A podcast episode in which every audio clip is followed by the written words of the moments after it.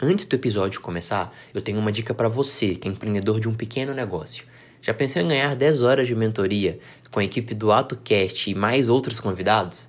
É muito simples, olha, corre lá no nosso site www.atoefeito.com ou então no nosso Instagram, ato.cast. Segue o nosso perfil no Instagram, se cadastra no formulário que você vai encontrar lá no site e você já vai estar tá concorrendo, tá bom? O prazo é até 9 de junho. E não esquece de compartilhar, tá bom? Tchau, tchau.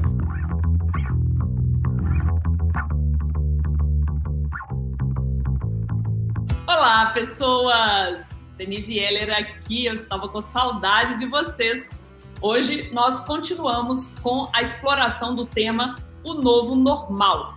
Para você que não ouviu o episódio anterior, nele nós falamos sobre a necessidade, agora é imperativo ter pelo menos um canal digital para você poder participar do e-commerce, né, do comércio eletrônico.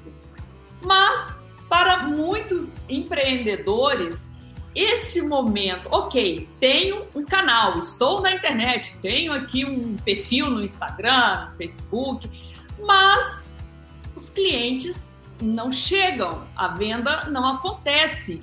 O que, que eu preciso fazer? Então, o foco hoje do nosso programa é: estou online, tenho um canal digital. E agora? Como eu atraio clientes? Como eu faço as minhas vendas?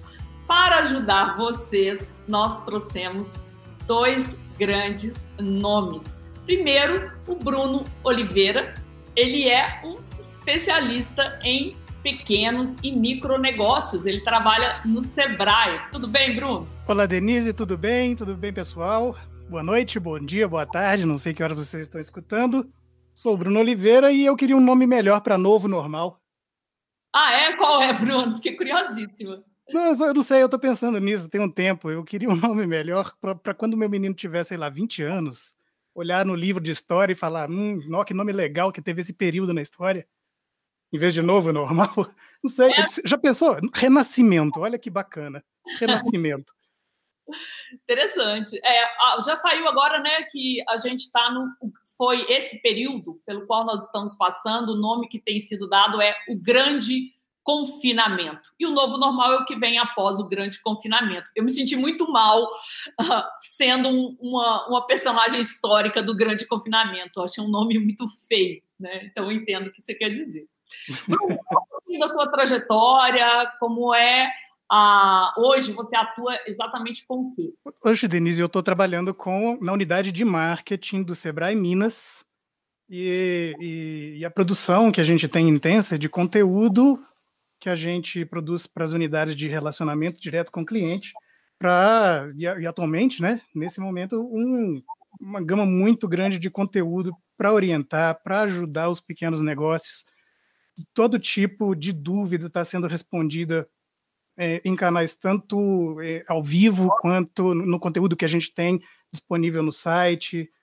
E, e, é isso aí, é um batidão, porque é muita coisa, é muito conceito, é muita coisa nova para gente que ainda não, não conhece muito bem sobre marketing digital, plataformas de e-commerce. É, é um grande desafio, mas a gente está lá, dia após dia, fazendo hora extra, pegando pesado. Excelente. Pessoal, para quem está ouvindo, olha bem, além do nosso episódio, que vai ao ar toda terça-feira, nós preparamos um material complementar ao episódio que fica no site www.atoefeito.com, justamente para prestar esse serviço aí que o Bruno está falando, né? O Sebrae é super importante nessa questão também da inclusão digital dos empreendedores, né? Dos negócios. Obrigada, Bruno, por ter aceito o nosso convite. Maior prazer, Denise, estar aqui. Muito obrigado você por ter me convidado a participar tanto do grupo de Outsiders quanto hoje da, da gravação, viu? Valeu demais. Exato, bom você ter lembrado. O Bruno, ele também está representando aqui o Fórum de Outsiders, que antes do episódio fica 24 horas tendo insights, um brainstorming estruturado.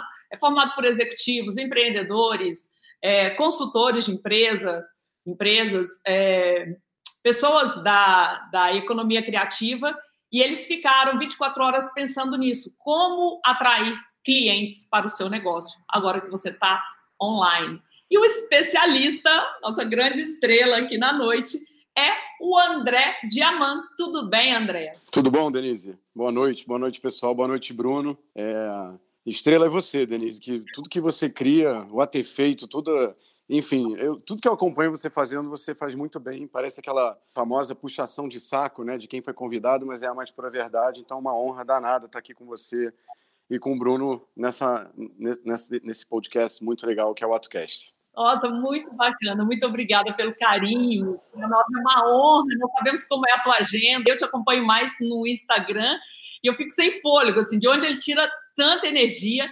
E quando surgiu esse tema, eu já conhecia um pouquinho do Sexy Canvas, já conheço né, a tua energia. Você é um cara que não fica reclamando, você coloca as pessoas para cima e é isso que a gente precisa.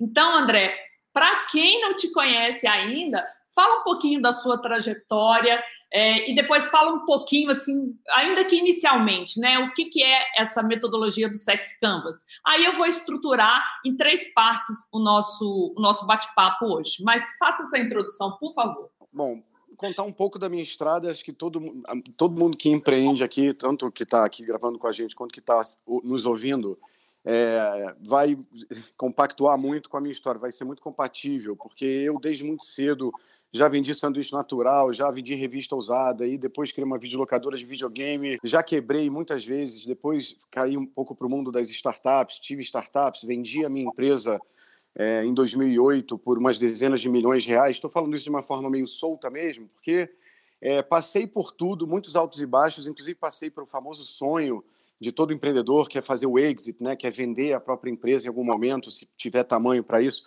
É, entrei numa baita depressão logo depois da venda da empresa, né? contrariando todos os clichês de viajar para a China, aprender mandarim e essas coisas que todo mundo que fica rico faz. Entrei em depressão, percebi que o meu barato era ajudar empreendedores e o ecossistema brasileiro a funcionar. Abracei muito forte as startups nessa época. Trouxemos o primeiro evento de empreendedorismo de Startup Weekend uh, para o Brasil em 2011. Fizemos Startup Weekend em favela. Depois eu tive a honra de ser o presidente da Associação Brasileira de Startups. É, e para que fique claro, né, eu não sou só das startups, eu sou das startups do, do mundo digital e muito do business físico também. Acabei nessa história toda aprendendo muito mais na porrada do que no acerto, né, como infelizmente acaba acontecendo. E depois de tudo isso, depois de, dessa presidência da Associação Brasileira de Startups, eu comecei a, a ficar inquieto e posso dizer um pouco pé da vida, porque eu continuava vendo o mercado criar produtos e soluções, mesmo as mais modernas startups, tá, pessoal? É, sem uma metodologia, vamos dizer assim. Era sempre assim: ah, meu pai tem uma fazenda de café, então vou fazer um aplicativo de café. Ou então outro era engenheiro mecânico e resolveu montar uma mecânica de automóveis porque é engenheiro mecânico, mas ele nem queria ser porque o pai dele que quis. Eu comecei a ver que os humanos, aqui nesse período contemporâneo, tomam decisões pessoais e de negócios na tentativa e erro. Isso tudo me deixava muito pé da vida. Eu, eu sempre eu não acreditava que no século XXI seria assim. E eu comecei, a partir de 2011, a tentar achar um E igual a MC2, uma fórmula geral de sucesso para qualquer tipo de negócio ou produto ou serviço, não importa, que tenha clientes humanos. Como eu estava com tempo e com dinheiro, eu falei, o máximo que pode acontecer é eu me esborrachar e ser, e ser ridicularizado, né? nada grave mas graças a Deus, depois de nove anos de estudo e muita palestra e muito, muita percepção, erro e acerto, eu consegui criar uma metodologia que, por mais charlatão que possa parecer o que eu vou dizer agora, é uma metodologia única, geral de sucesso para qualquer negócio, produto, serviço, canal no YouTube, programa de TV, qualquer coisa que toque os cinco sentidos de um ser humano, agora tem uma fórmula é, de sucesso contida em 14 itens numa metodologia chamada Sexy Canvas, e, e que de um lado tem os sete pecados capitais e do outro tem as sete sensações da criança interior. É uma teoria muito prática e eu acho que eu demorei muito, mas me apresentei e aproveitei e apresentei o Sexy Canvas também. Não, perfeito. O pessoal já deve estar enlouquecido, porque olha que interessante. A pessoa, vocês já viram que é hiperativa, que tem experiência vários tipos de negócio. Adoro essa característica do André e a gente vai explorar um pouquinho dessa desse achado dele, né? Essa síntese que é o Canvas. Canvas é uma tela, né? Um diagrama, uma síntese e ele criou essa metodologia que tem sido muito elogiada, né? Eu mesmo sou super curiosa para entender um pouquinho mais sobre ela. Antes da gente entrar nesse detalhe, eu queria fazer uma pergunta para vocês dois, né? Já que isso aqui está dentro da série Novo Normal, tem muita especulação e muita incerteza. Né? Tem muita gente otimista, outros muito pessimistas, mas eu queria saber assim, independente dos extremos, o que que você, primeiro Bruno, depois André, o que que é certo? Não vai voltar ao que era antes. O que que mudou, que veio para ficar, que os nossos colegas aqui, os nossos empreendedores e empreendedoras já podem tomar como certo. Olha, pessoa, isso aqui não volta como era antes. Você já pode desistir, porque eu vejo, não sei se vocês concordam, muita gente fica achando que, ok, vai passar a pandemia, vai passar o lockdown e a gente vai voltar ao que era. Isso aí é só fogo de palha. O que, Bruno? Você já aposta que não tem volta? Pergunta curiosa, Denise. Justamente hoje eu estava lendo um artigo do um artigo numa entrevista do Paul Romer, que foi Nobel da Economia em 2018, e uh, onde ele falava que o que não tem volta mesmo é o vírus. O vírus não tem volta, tá aí, ele vai circular para sempre. É, as coisas vão vir e voltar, o lockdown vai vir e voltar, o jeito de trabalhar, os modelos de negócios vão se, se reinventar e, e alguns agora não, não tem como ser o que era antes, né? Mas o vírus vai continuar, é, é o principal de tudo. Isso significa que a gente vai viver com medo, Bruno? É isso? Olha, não? não, não, não. Viver com medo de jeito nenhum, isso não é nem da nossa é, natureza. Uhum. Nossa natureza, eu acredito que é muito mais adaptativa e de é, buscar soluções. Todo mundo é criativo, não tem essa de um ser criativo, outro não ser. Porque o que a gente vê aí de pequenos negócios que estão dando show, sabe, lição em até grandes empresas para mostrar como eles estão lidando com esse momento é, é, é inspirador. Uhum. E a partir daí, é ver esses modelos que a gente está vendo de inspiração, ver o que cabe em cada cenário, em cada situação, porque são muitos, muitos, muitos, muitos pequenos negócios. Nós estamos falando de um, de um universo composto aqui no Brasil de mais de 19 milhões de empresas, de microempre, microempreendedores individuais até as EPPs, né? Uhum. E Quantos milhões? 19 milhões de, de pequenos negócios.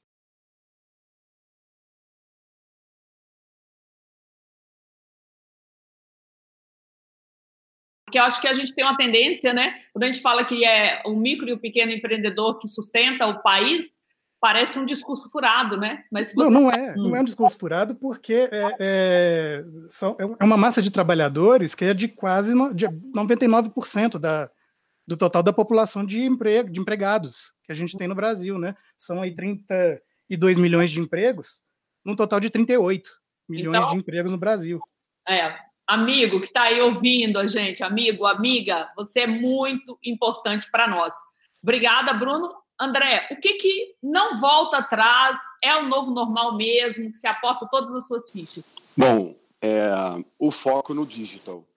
É, há muito tempo já, já tem a internet já tem poder de absorver esses negócios que agora resolveram se migrar muito rápido para ela. Então, não, eu ficava me perguntando por que, que o e-commerce ainda não está tão maior do que o comércio, vamos dizer assim, físico, do comércio no shopping. Por que, que o pessoal continua marcando reunião física? Por que, que tem gente que ainda faz curso presencial? Né? A gente ficava meio se olhando é, nessa situação, vendo um pouco por que, que o jornal também no papel é, durou muito, né? Por, talvez um ponto de saudosismo, de gente que fala que gosta do cheiro do jornal e, e o café. A gente ouvia muito isso nos últimos dez anos. De repente, isso acabou naturalmente, só que demorou muito. Eu acho que às vezes demora muito pelo apego, a como foi a infância de cada um, a como cada geração gosta do seu jornal com café. E a verdade é que esse movimento digital que está acontecendo acelerado por causa do coronavírus, na verdade, é, só estava demorando por causa de saudosismo, por causa de lentidão, por causa de cultura e, e, e diferenças etárias entre, entre, gerações. Então, o novo normal é o digital, e isso não tem volta. Assim como teve gripe espanhola e vários outbreaks de SARS e tudo mais, e o mundo ficou em lockdown, principalmente nas, séculos atrás, né, que eram mais graves, morriam milhões, dezenas de milhões de pessoas, e a sociedade começou, voltou a andar na rua do mesmo jeito, mesmo não tendo cura é, para vírus. Eu acho que vai voltar aquela coisa de comunicação física e, e, e, coisas físicas e tal, mas muita coisa do comércio dessas situações físicas vai estar no digital anyway. Como você já vê em Coreia do Sul há muito tempo, Japão, que a pessoa passa com o celularzinho, marca na parede ali o, o legume que ela quer levar para casa, nem tem o legume ali, ela chega em casa, vem o legume. Eu acho que esse tipo de coisas não tem volta, e o Brasil estava até um pouco atrás desses tigres asiáticos, por exemplo, e, e é isso, não tem volta o digital. Ao mesmo tempo, né, André, o brasileiro tem um comportamento muito interessante né, no uso das redes sociais. Vê o comportamento quando era o Orkut aqui, o tanto que fato do Google, né, a segunda sede do Google no, do mundo, está aqui em BH, não é por acaso. É, a gente está muito alinhado em relação a isso, aos outros programas. O que não muda é essa aceleração para o digital como principal canal. Mas, André, você deve ter visto muito isso, vê isso o tempo todo, né? A pessoa abre um canal, tem lá minha loja no Instagram, mas não vende. O que você pensa sobre isso? Qual é o conselho que a gente dá para alguém? Ok, já tem o meu canal. O que eu faço para atrair clientes onde normalmente os empreendedores erram? Tá, maravilha. Mas antes até quero complementar. Quando eu falei que o Brasil está atrasado nesta parte, é muito mais porque esses tigres asiáticos estão sempre mais ligados nessa coisa de outbreak de vírus. É muito comum a gente ver uma matéria da, sei lá, da CNN lá no Japão ou na Coreia do Sul, tá todo mundo de máscara, não agora no coronavírus, mas quatro, cinco anos atrás. Vocês já devem ter visto Sim. essas imagens. Então, o Brasil está atrasado nesse ponto, mas está mega adiantado em vários outros pontos, inclusive em digital, inclusive em internet banking, já há uhum. muito tempo. Então, eu amo, eu amo o Brasil e sei especialmente que Minas, apesar de ser carioca, é bem fera, assim, diferencial, que até fico zangado, porque o Rio já foi o top do Brasil, vocês acreditam, pessoal? Hoje o Rio conseguiu, depois de tanto governador preso, ir para sei lá que lugar. Mas, enfim, existe a resposta convencional, que é, se a pessoa já tem um, um, um vamos dizer assim, uma presença digital, seja no Instagram, seja no Pinterest, não importa, onde ela, um site, que eu nem sei se recomendo mais hoje em dia, já está meio fora de moda, é legal fazer uma coisa que já conecte algum tipo de comércio, que já possa é, vender dali e tudo mais. É, o, a resposta óbvia seria é gastar com, com ads, né? fazer propaganda, essa seria a resposta de um especialista, e a pessoa vai lá, gasta 100 reais, 50 reais por dia, ah, mas é muito difícil fazer propaganda. Pessoal, dica muito simples, vai no Google, vai no Facebook Ads e estuda o manual deles, eles querem que vocês gastem dinheiro, então não precisa realmente para começar de um mega especialista. É óbvio que um especialista em marketing digital que vai saber fazer as propagandas com todo carinho, experiência, talvez seja melhor, mas você consegue começar a brincar fazendo ads. Mas na verdade essa seria a resposta convencional, porque não é a minha resposta. A minha resposta é antes de você fazer propaganda de qualquer coisa, você tem que analisar se a coisa que você tem na mão, o serviço, o produto, se você é um, agora é um personal trainer que faz aula de, é, online, como tem gente fazendo, se você é um dermatologista, não importa o que você tem para oferecer de produto ou serviço é sexy, e aí quando eu falo sexy, não é só sexy de é, erótico, bunda em, em, em, propaganda de cerveja, não é nada disso. O nome sexy é em homenagem à, à teoria da sexualidade de Freud. É, e, e, se não for sexy, não adianta, não vai vender mesmo na, no coronavírus ou fora dele. Se não tiver, se não der algum tipo de eletrificação na cabeça do cliente, não vai vender. Então ele tem que lembrar de você, a sua proposição tem que ser de, de preferência diferente. Se você vende quentinha, que na sua quentinha vá é, desenhado um coração a caneta e preso um pirulito com, sei lá, um sachê de álcool em gel. Assim, to, de todo lugar é possível você criar pertencimento, criar desejo, criar vontade de consumo. Então, antes até de definir é, a, a sua campanha para lançar o seu canal digital, a sua principal pergunta é: quem é o seu cliente e como você pode fazer para eletrificá-lo, para encantá-lo de verdade, sem ser mais do mesmo? E não vá pelo caminho de dar o maior desconto, porque esse é o caminho do Vale da Morte. André, então é, o sexy é isso, é aquilo que captura a atenção, né? que te destaca do resto, seu diferencial, algo que vai fazer você, cliente, pensar naquele produto A e não no B. Por isso que você usa o termo sexy, de atração mesmo, de eletrificação, como você disse. É importante falar isso, né? Porque senão fica realmente as pessoas falam: "Nossa, mas como que o meu produto coxinha pode ser uma coxinha sexy?" Dá um exemplo de uma marca uh, sexy, de um produto que poderia ser comum, mas tem essa abordagem e você classificaria como uma abordagem sexy, André? Deixa comigo, Denise. Inclusive, só aproveitar aqui para, ao explicar o produto, o pessoal entender, o Sexy Canvas, basicamente, é, e novamente, são os sete pecados capitais de um lado, e eu já explico como, e os sete itens da criança interior do outro. São 14 itens. Quando você faz o Canvas, é um Canvas diferente. Normalmente, o que é o Canvas, como a Denise já falou? Uma folha de papel, no caso aqui com, com 14 retângulos, são oito retângulos, depois eu explico por quê, mas, as, mas são 14 itens. Você normalmente faz um canvas do produto. Então, se você vai vender sanduíche natural na praia, você vai fazer um canvas assim: meu sanduíche tem três sabores, qual o preço, qual é o custo, qual é o meu canal de entrega. Normalmente, um canvas é devotado ao produto. O meu canvas ele consegue resolver todos os problemas de todas as empresas que têm clientes humanos, porque eu não fiz um canvas do produto, eu fiz um canvas do humano. Então, o humano que está representado aqui, quando a gente faz um canvas do iPhone, não é o produto iPhone, e sim o que o iPhone gera de sensação, de energia num cliente. Então, é, é assim que a gente analisa. Então, por exemplo, o Instagram. O Instagram como produto, tá? Que nós humanos consumimos, tá? Ele pode analisar qualquer produto. Se você olhar friamente, o Instagram tem muita vaidade, tá? A vaidade, assim, é, é, elevada ao nível máximo. Tudo bem, eu sei que é mais legal dar exemplos mais realistas de padaria e, de repente, um business de oficina, mas vamos, deixa eu pegar o Instagram que vai dar para entender bem, porque ele gabarita então, vaidade o tempo todo. Então, tem sempre aqueles perfis, todo mundo bonito, todo mundo é, é, transando, todo mundo feliz. Sabe aquele pessoal que realmente o foco do, do Instagram é a vaidade. E toda vaidade gera inveja. Então, tem muita inveja que gera ira. E a ira gera os famosos haters, que são a máquina de viralização é, e engajamento do Instagram.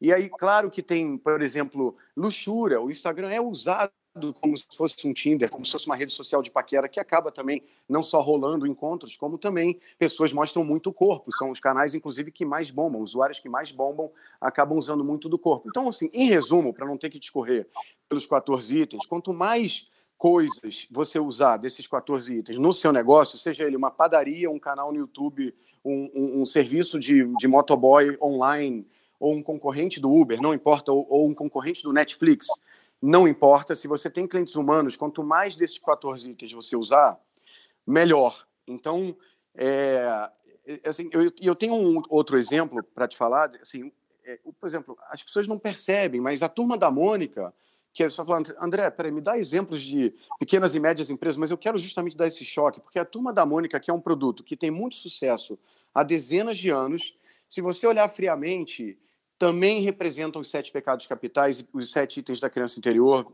Quando você vê a Magali com a gula e a Mônica com a ira, e o Cebolinha com a inveja de, de querer derrubar a Mônica e ser o rei da rua, é, a preguiça do Cascão e do Chico Bento. Eu só estou falando esse papo meio maluco, assim, para o pessoal falar assim, esse aí não gira bem, não. Para o pessoal entender que no Chaves, no Bob Esponja, no Netflix, no Nubank, é, no, no Starbucks, tudo está essa teoria e realmente é, fica parecendo que eu estou vendendo meu peixe é, numa de, ah, gente, comprem meu produto. Não é isso, é simplesmente eu acredito na teoria, foram muitos anos e ela é comprovadamente funcional. Então, antes de fazer propaganda, é, descubra o que, que, o que, que faz você eletrificar seu cliente. Você certo. não precisa ser uma empresa grande para isso. Pode ser uma é. fábrica de quentinha. Então, você, a, analisando o sucesso de não só de marcas, né, histórias, coisas que se destacam, você percebeu um padrão. No final das coisas, tudo se resume à exploração desses sete pecados capitais, que você já explicou bem. É, e aí me vem, eu acho que uma, uma marca brasileira, gosto sempre de recorrer às brasileiras, que que eu vejo aplicando isso, não sei se de propósito, mas eu consigo entender esses elementos, é o Nubank. Até o Nubank, né? Que banco era você prestava atenção no cartão, você comemorava, olha esse cartão roxinho. Nubank, ele veio com uma série de, de soluções para problemas é, objetivos, né? Que era a questão da comodidade, ele também não tinha anuidade, então coisas objetivas. E, ao mesmo tempo, ele investiu numa série de características, de elementos de conexão emocional, que eu acho que é exatamente o que você está falando, né? O cartão que é roxinho, então, sim, ele, ele é sexy, ele é diferenciado, eu me sinto um certo status de exibir o meu cartão. Estava participando da comunidade Nubank e um grupo lá falando que quando é, não tem aquela opção de, de encostar o cartão, que tem que enfiar na maquininha, eles nem fazem, nem usam o cartão, com medo que o cartão seja arranhado. Então, o apreço pelo produto. E é o quê? Um cartão virou um objeto de desejo. É por aí? O Nubank é um bom exemplo? Nossa, assim você não, não me deixa nem falar, porque você descreveu tão bem. É exatamente isso. O que o Nubank fez um dia numa reunião, quando o, o quando eles foram criar eles certamente tiveram uma reunião falando assim, gente, nós queremos lançar um cartão de crédito, mas no fundo vai ser um banco, né? Aí deve ter 80% das pessoas nessa reunião com medo de errar, já que o mercado de banco é todo sisudo, a gente conhece Itaú, Bradesco e Santander, sempre teve esse jeito quase de governo, de tão sisudo que eram os bancos, onde se confundia que prestar bons serviços bancários e de segurança era, no fundo, mostrar seriedade, austeridade e a firmeza de um banco muito seguro. Esse era a cópia dos bancos dos anos 70 em diante. E aí o pessoal nessa reunião chegou e falou assim: gente, Vamos fazer mais um banco desse, né? Pô, vamos arriscar de fazer um banco brincalhão, um banco que no suporte trata o usuário pelo nome, que faz propaganda brincalhona, que cria um cartão colorido. Aí um cara levantou o dedo e falou assim: vamos brincar sim. Chega, as pessoas não gostam desses bancos lentos que empurram é, produtos de investimento só para ganhar é, é, batimento de meta, não se preocupando mesmo com o cliente. E olha que lindo, quem teve a coragem de falar isso nessa reunião foi uma pessoa muito disruptiva que, ao, ao mesmo tempo, também notou que toda vez que um mercado é burro, então se você é do ramo, sei lá, de, de academia de, de jogar tênis ou de padaria, ou eu não sei o que você faz, mas se você está num ramo, sei lá, advogado, é, escritório de, de, de, arquitetura, tal, todos eles meio que seguem um padrão social e mental de dezenas de anos. Então, os escritórios de direito acham que tem que ser tudo de madeira escura. Ah, o pipoqueiro, o pipoqueiro na sociedade é sempre igual, ele roda aquele negócio, não faz nenhuma diferença. E aí vem você falando, gente, eu, não, eu sou um escritório de advocacia, eu não vou sair colocando uma parede vermelha e tirar toda a madeira daqui, porque o cliente gosta disso, não gosta é só uma inércia imbecil de todos os anos continuados, na mesma coisa que fez as pessoas não quererem largar o jornal no papel. É, é, é um pouco de inércia de falar, todo mundo faz assim, então está ah. funcionando, né? Só que não está. Aconteceu um, um, caso, eu vi uma pessoa no Instagram postando a foto de um pão, um pão que era com fermentação natural e tangerina e chocolate, só a foto já me provocou um pecado a gula. é, pois é, teve uma matéria nesse fim de semana no é, uma matéria né, buscada no arquivo, né? É. Do aquele programa de Minas Gerais que tem na Globo, como é que é o, é o Terra de Minas, Terra de Minas. que mostrava esses pães. E, e, como receita de pão até, e aí você percebia pela receita do pão tudo que estava envolvido naquilo, toda a espiritualidade que estava envolvida na produção daquilo, e você, de repente, você pode consumir aquilo, uau, que experiência! Eu quero esse pão! Não sei o sabor dele, não sei nem se eu vou gostar do que, que ele tem de recheio, mas eu quero. Pois é, mas olha que interessante, né? Tanto nesse caso que você é, essa questão do apelo sensorial e o tanto que uma, uma foto ou um vídeo tem esse poder. E agora, no nível que a gente tem hoje de conexão, né, não geral né, no Brasil, mas melhorou muito nos últimos 10 anos, a gente tem uma, uma internet muito mais audiovisual, muito mais que há 20 anos, que praticamente era texto. Aí eu pergunto para você, André, é, como que o, o, o, empreendedor de um pequeno e principalmente do micronegócio pode explorar mais essas questões sensoriais do produto? Igual eu falei com você, esse pão me conquistou pela foto. Não tinha nenhum texto. Eu comi o pão com os olhos. Ao mesmo tempo, eu vejo muita gente que não sabe fazer, produzir uma boa foto. Tem desculpa hoje, André, para isso? Olha, é, é uma época complicada. Eu vou falar por mim, porque eu tô até meio rindo assim, porque eu, por exemplo, eu sou engenheiro eletrônico e uma coisa que eu não falei é que eu sou programador, eu sou mega nerd até hoje. Tenho aplicativos na App Store que eu faço assim para quando eu não consigo dormir. E assim, é, por que, que eu estou falando isso? De repente, eu fui obrigado a, a, a, fazer uma boa apresentação. De repente eu fui obrigado a virar influencer, obrigado no bom sentido, né? E começar a falar bem na frente da tela. E a verdade é que a grande população brasileira é, não foi muito criada para esse tipo de, de talento, de apresentar, de discutir. De, por exemplo, uma coisa que é muito legal, eu não estou falando mal do Brasil, Denise, fica tranquilo, eu amo isso aqui. Mas uma coisa que os Estados Unidos é muito mais forte nas high schools é o conceito de debate, né? Colocar dois alunos para debater e, e ensinar para eles marcenaria, ensinar para eles fotografia. Os americanos acabam no segundo grau, até o segundo grau lá, sendo mais handyman, que chama, né? Aquela pessoa que se vira nos 30, faz tudo, conserta a casa, sabe cozinhar, fotografa e tal. E o brasileiro não tem muito esse flow de aprender isso. Mas a verdade verdadeira é, se você tem um celular com minimamente, é, vamos dizer assim, uma boa câmera, e hoje em dia uma luz legal é, custa 200 e tanto, e você consegue pegar um estúdiozinho e tal e tirar uma foto de um pão com mais 100 reais, é, tá na hora talvez você ligar um, um bit em você, né, uma chavezinha em você que talvez você nunca teve, vamos dizer assim que até como empresário mesmo, que normalmente essa chave sua já está ligada, mas você não chegava ao ponto de falar assim, ah, eu mesmo vou tirar foto, eu mesmo vou me instalar aqui no, no, programa que me falaram que é fácil, eu mesmo vou fazer a propaganda no Facebook, mas talvez seja a hora de você, nessa fase de corona, isolamento, falta de grana, ligar esse modo,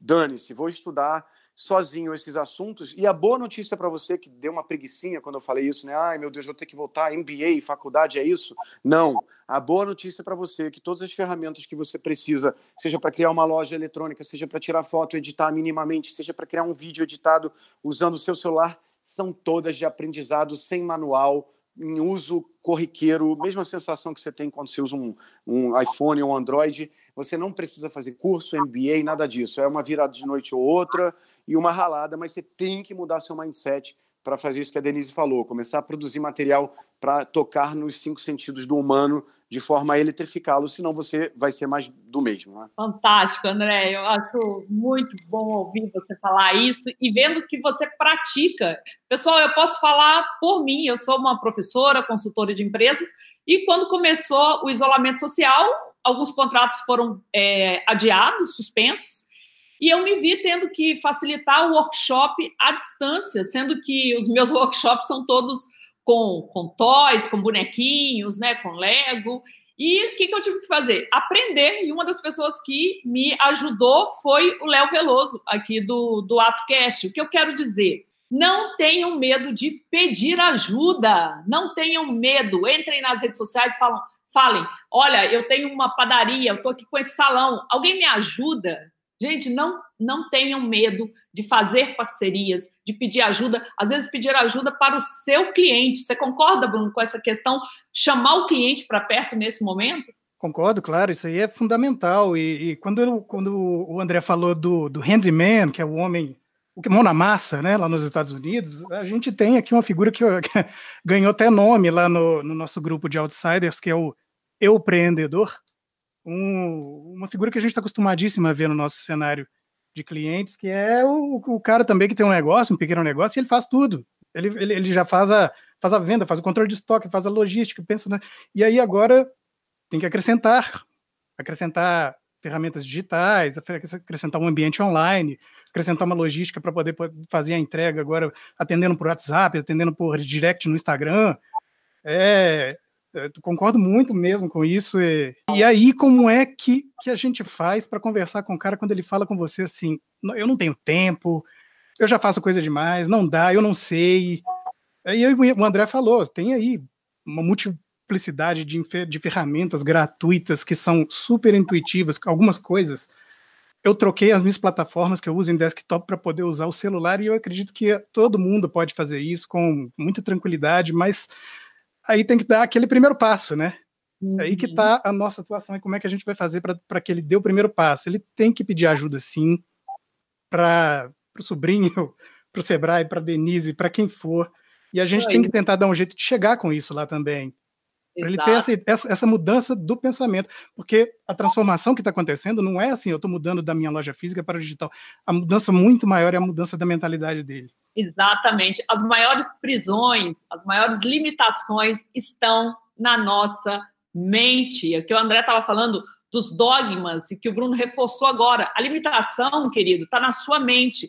Nunca a humanidade foi tão conectada, nunca as coisas foram tão acessíveis. E a gente está num momento histórico em que a gente está recriando, a gente está criando novos modelos de negócio.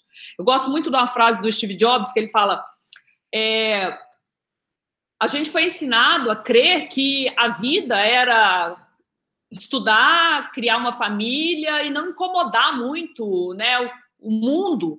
E, na verdade, quando a gente olha ao nosso redor, tudo foi criado por alguém que não é muito mais inteligente que você. Então, autoestima. A gente está falando aqui com o Bruno, o André, duas pessoas de muita autoestima. Eu quero voltar para o André porque ele falou do falando do sexy canvas, né? Falou dos sete pecados capitais. Eu acho que ficou claro. Também, pessoal, é, vou pedir o André algum material para a gente deixar lá no, no AtoCast, no, no site do Ato Efeito, um material complementar a esse episódio. E vamos passar também todos os contatos para as redes sociais do André, porque tem muita coisa para você aprender com ele.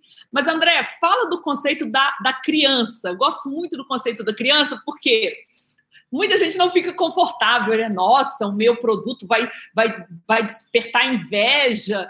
E hoje tem muito essa questão de estar ligado a um propósito, a uma questão mais elevada. E aí eu acho que quando você vem com o conceito da criança é, interior, muita gente baixa a guarda em relação à metodologia. Não sei se você tem essa impressão, a impressão que eu tenho pelo menos. Tenho essa impressão porque a gente está jogando o jogo da sociedade corrente, né, da sociedade contemporânea, que é uma sociedade muito controlada pelo superego, né? E para quem aí não conhece, muita gente não conhece, não se sinta burro.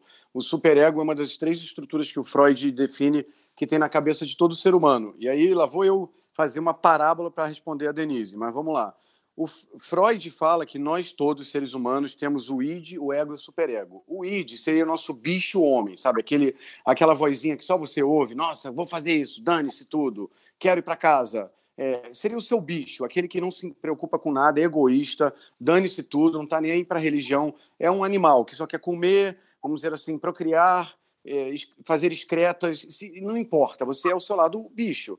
Existe o superego, que é o seu lado social, é tudo que você não pode fazer, você não pode andar pelado na rua, você não pode roubar, você tem que ser ético, você não pode é, bater nas pessoas, você não, você não pode infringir a lei e você tem que ser uma pessoa boa, de preferência. Esse é o superego, é tudo que a sociedade criou para controlar o bicho id, né, o bicho homem. E vem o ego, que todo mundo fala do ego, é o menos importante, é o cara que só faz o meio de campo entre o id e o superego, tá? Ou seja, o id quer, vamos dizer assim, fazer amor com uma fêmea. O id das antigas, o id neandertal, estupraria, bateria com, com um pau na cabeça dela, desmaiaria, aquela coisa horrível do neandertal. Na sociedade não é permitido. Ele faz um acordo, desculpe meu exemplo machista, pessoal, mas é só para dar um exemplo bem escroto mesmo, que é o, o superego falando assim, olha, é, se você fizer isso, você vai preso. A id fala, mas eu quero, mim quer, mim quer. E aí o ego fala: não, conversa com ela, troca uma ideia, mostra o seu lado legal, romântico, vai que você depois jantam fora e acontece. Ou seja, o ego é apenas um mediador do, do, do id poder fazer as brincadeiras dele, enquanto o superego fica supervisionando a polícia, o governo e tudo mais. O id, pessoal, que é essa estrutura que tem dentro de nós, que somos os verdadeiros animais humanos, vamos dizer assim, o que realmente veio de fábrica, o resto a sociedade controlou, é para quem a gente tem que vender, é para quem a gente tem que é, excitar, incomodar, alterar, é, falar. E é, é, nesse lugar que existe o consumo. Essa é a minha teoria, a base do Sexy Canvas. E a criança interior, vamos dizer, o id, esse nosso lado bicho, eu quero que vocês entendam o que eu estou falando, vão perceber. Esse nosso lado bicho, ele tem dois lados, vamos separar assim meio que o humano pecador, né? Então, esse seu bicho aí quer sim comer pra caramba, aí dar uma preguiça, dormir, e se possível é, fazer amor, não sei se pode falar transar aqui, mas vou falar transar, e transar bastante, e não sei o que, quer dizer, tudo que é listado como pecado, esse bicho interior seu quer fazer, assim como o leão quer fazer, assim como a foca quer fazer, não se sinta culpado, é uma coisa natural do bicho, no caso, bicho homem.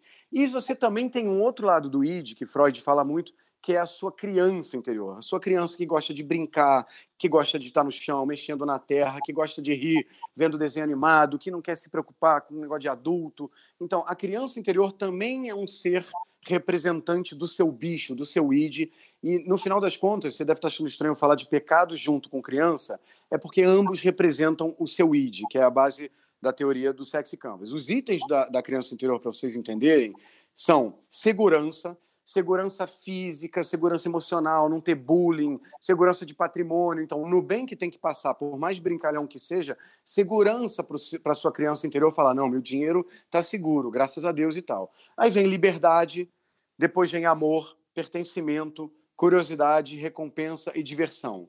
Esses são os sete itens que eletrificam o ser humano através da sua criança interior. E eu só cheguei na criança interior porque eu confesso que eu sonhei muitos anos que o Sexy Canvas pudesse se bastar nos sete pecados, tá? Porque normalmente nesse momento eu preciso gastar um, um mini tempo para dizer o seguinte, pessoal, entendam bem, um banco de sangue, de uma certa forma de observar, é um negócio. O objetivo desse negócio é captar o maior número de, de bolsas de sangue com o menor custo, vamos dizer assim, que seja o negócio do banco de sangue. Todos os bancos de sangue se apoiam muito na criança interior. Então, as campanhas que o Sex Canvas muda tudo, não só o produto, o portfólio, as, as propagandas, o, o, criativo, o nome da empresa. Então, as propagandas de banco de sangue sempre foram é, doe sangue, um ato de cidadania. Aí outra propaganda é doe sangue, um dia pode ser você. Sabe, sempre foram campanhas que não se comparam a uma campanha da Apple, uma campanha é, da Netflix, uma campanha que eletrifica. Por quê? Porque as pessoas acham que assuntos de saúde, bonzinhos, têm que comunicar bonzinho, mas bonzinho não eletrifica. Então, um banco de sangue na Suécia, ao invés de usar a criança interior, que é esse lado mais família, bonzinho, segurança, fofinho, simplesmente implementou com custo zero e com velocidade máxima para você aí que tem seu pequeno negócio, sua padaria, sei lá, é, é, o, que, que você faz? não se preocupa, porque às vezes mudar uma coisa, executar uma ação é muito mais como o Bruno falou e o Denise falaram, a sua cabeça mudar e você ter coragem de colocar em prática sem se preocupar se vai ser julgado. Esse banco de sangue passou a mandar a seguinte mensagem: vamos lá, Denise foi lá um dia, doou sangue na, na Suécia, quatro meses depois a bolsa de sangue que ela doou foi usada. A Denise recebe um SMS ou um WhatsApp falando querida, de... em sueco, né? Não sei como fala. Querida Denise, antes de mais nada, muito obrigado. Hoje o seu sangue salvou a vida do Lucas. Então, com uma implementação boboca, idiota, simples e gratuita disso, eles simplesmente fizeram com que quem doou sangue, no caso a Denise, se sinta vaidoso, sinta que salvou uma vida, e não só vaidoso esteticamente, caramba, eu fiz um bem, caramba, isso é uma recompensa, nossa, eu me sinto pertencendo à humanidade. Com certeza a Denise vai ficar feliz e com certeza ela vai doar mais sangue. Então não é você usar todos os pecados e todos os itens da criança mas é você abrir o cabeção nessa fase difícil e ousar pensar fora da caixa. Não adianta você estudar nada e o sexy canvas e tal se você não tiver coragem de disruptar, se você não tiver coragem de mudar mesmo. É muito, é muito inspirador. Eu, eu fico me colocando no lugar de quem está ouvindo e eu fico aqui bebendo a, as, as suas palavras, porque, é, pessoal, vocês têm que abrir mão é, dos dogmas mesmo. Quando ele fala os pecados, ele está dizendo essas coisas que caracterizam a nossa forma, a nossa natureza humana, né, André? E eu lembrei de uma campanha do Spotify lá fora, não sei se no Brasil teve essa campanha, mas que ele fez o seguinte: bom, o que, que é o Spotify? Ele tem dados do mundo inteiro, ele sabe o que, que a gente ouve. E aí ele pegou no Dia dos Namorados e colocou assim: Fulano, exemplo, André, você que ouviu a música Sorry, ou seja, perdão, 1.200 vezes no último mês, o que, que você fez? Então imagina um outdoor assim, com seu nome, né? Assim, seu nome sem o sobrenome, André. E de repente você olha aquilo e fala: caramba, eu não sou um número para o Spotify. Ele, ele, ele sabe que eu ouvi essa música.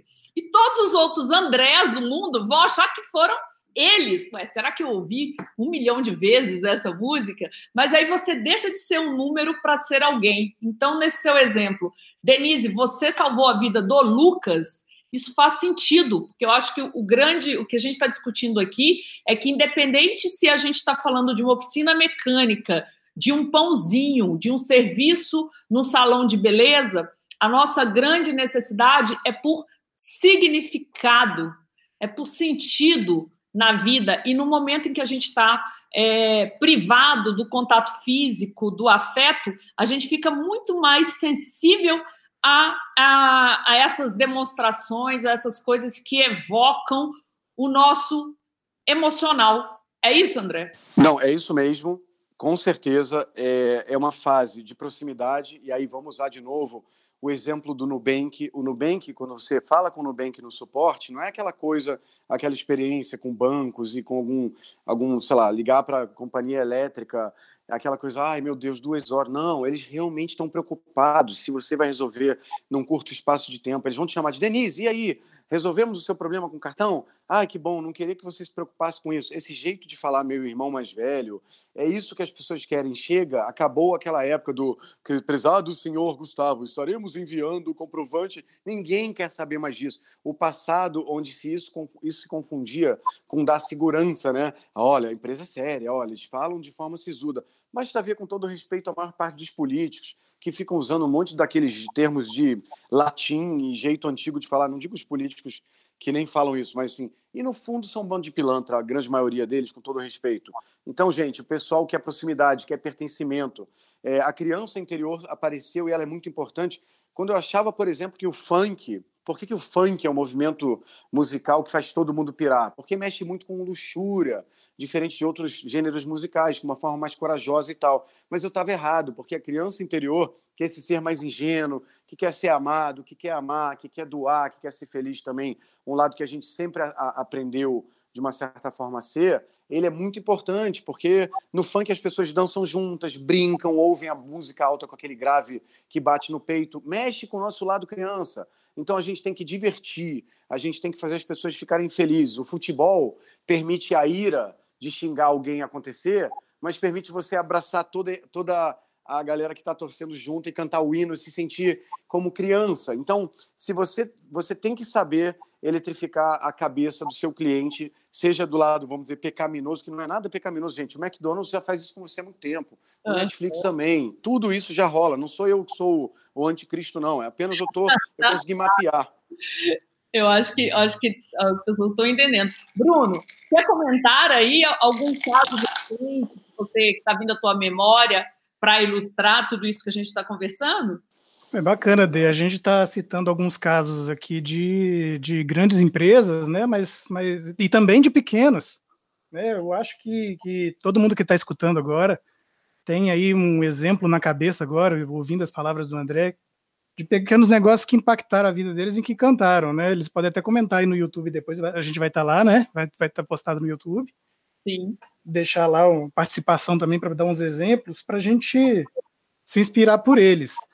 É, eu, eu, acompanho dentro do, da, da, empresa colegas que também são empreendedores, né, que têm o seu pequeno negócio e que servem para mim também de uma grande inspiração. Eu dou uma força para eles para poder é, dar o primeiro passo em muita coisa, né, que é um, às vezes é um, uma dificuldade.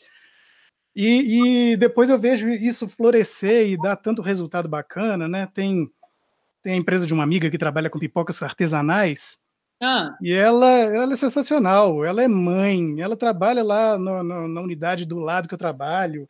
Aí ela ainda vai para casa, tem que fazer as pipocas e tem que preparar todo aquele. Faz aquele mise-en-scène, porque ela não entrega nada assim dentro de um saquinho simples para você. Pronto, tá, toma aí a pipoca gourmet que você pediu. Não, a experiência passa pela embalagem, passa pela conversa, passa pelas promoções que ela faz passa por todo tipo de gatilho que ela cria para poder, sabe, criar uma conexão com a gente e a gente sempre ser fiel. No final, sobre a fidelidade, né? Eu tô aqui morrendo de vontade de querer uma pipoca agora até. O nome da pipoca? Vamos ajudar essa empreendedora aqui. Qual Vamos. é a pipoca? A Eliane, grande amiga lá do trabalho, ela tem a Lilipoc, que foi uma empresa que, inclusive, foi impulsionada por, um, por uma das soluções que, que tem no Sebrae de acesso à inovação fantástico. A gente poderia dizer que intuitivamente ela aplicou os conceitos que a gente está discutindo aqui do Sexy Canvas.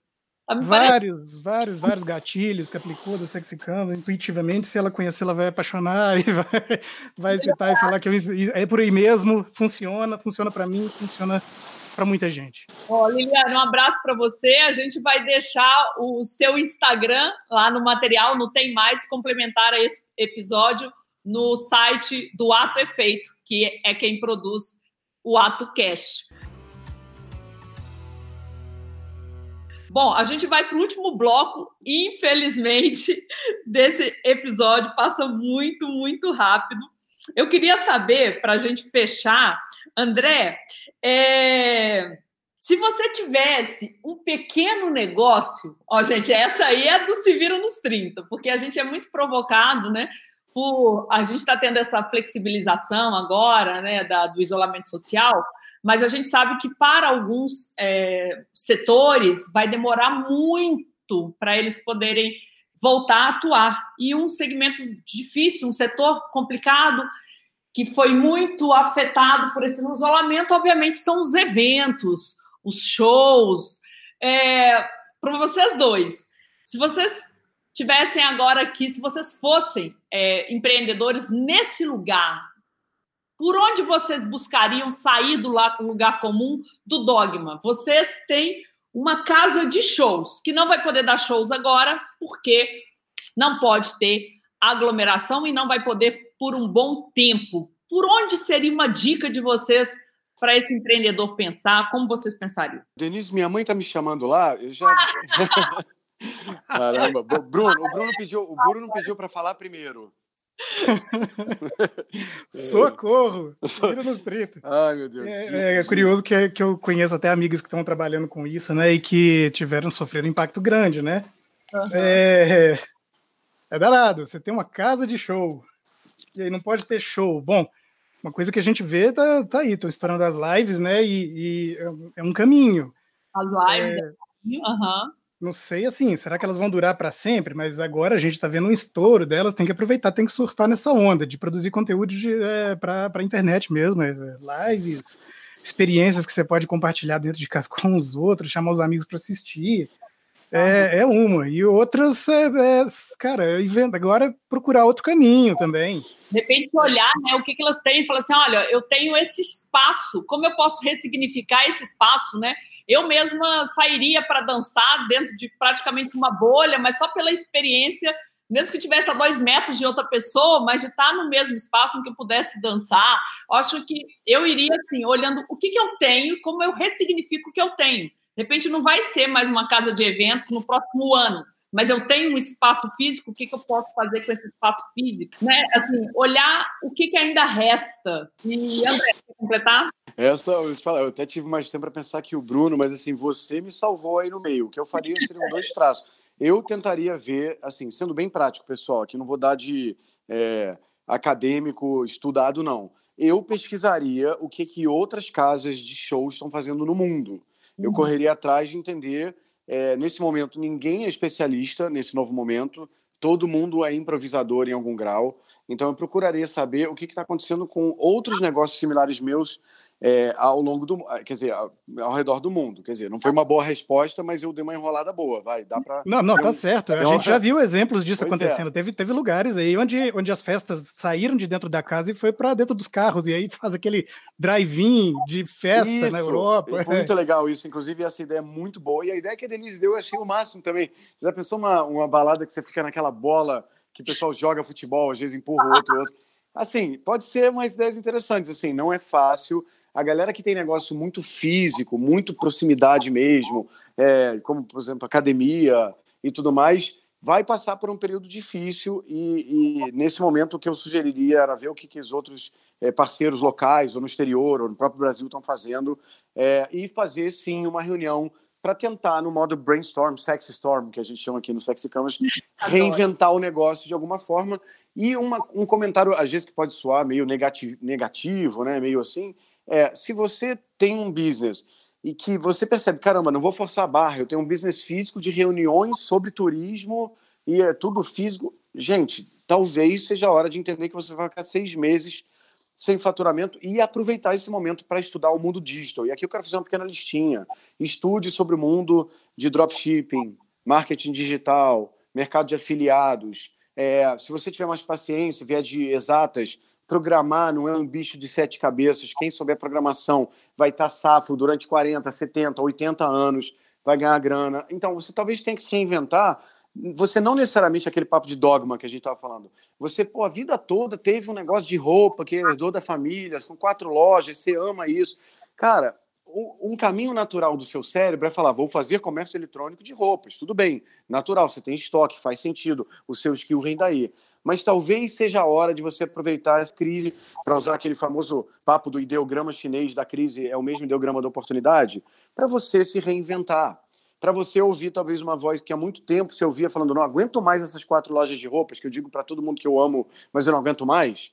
Que eu queria mesmo era ser, sei lá, sei lá, fazer comédia. Não sei, tá? Desculpa que eu não tô, tô fugindo um pouco do pequenas e médias empresas, mas se você fizer alguma coisa que você sempre quis, é, de preferência ganhando grana, tá? Porque infelizmente o capitalismo pede isso. Talvez seja a hora de você se permitir isso, é, que você nunca teria na vida. Talvez o vírus foi bom para você. Talvez o vírus permitiu você parar e falar: caramba, graças a Deus, aquilo ali tudo bem, estava me dando um sustento básico, mas não era o que me movia. Eu me sentia triste obrigado vírus. Então, não estou querendo essa visão tão positiva, mas pensa nisso, porque é possível que para algumas pessoas esteja acontecendo isso. Excelente.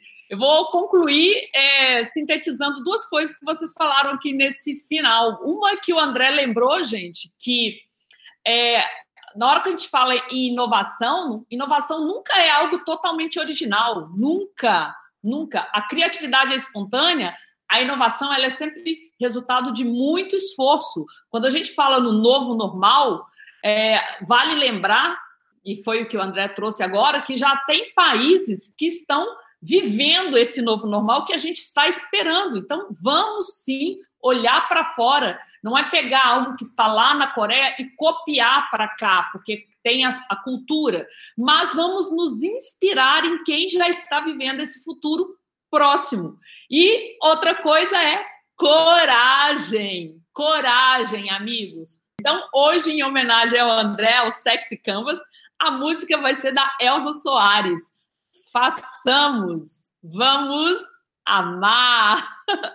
Muito obrigada, Bruno. Fica com o seu último recadinho aí e depois passo para o André e a gente finaliza. Muito obrigado, Dê. Muito obrigado, André. Muito, muito obrigado também ao pessoal que está dando um apoio para a gente aqui na produção, né? o Léo e o Bruno. É... Moçada, isso vai passar, a gente tem que perseverar, a gente vai prevalecer e nós vamos cultivando os relacionamentos que a gente tem agora com, entre uns, né, uns com os outros, nós com nossos clientes, você que é dono de negócio com seus clientes, a gente vai sair mais forte, mais amadurecido lá no final e diferente. E não adianta mais olhar para trás e olhar para frente.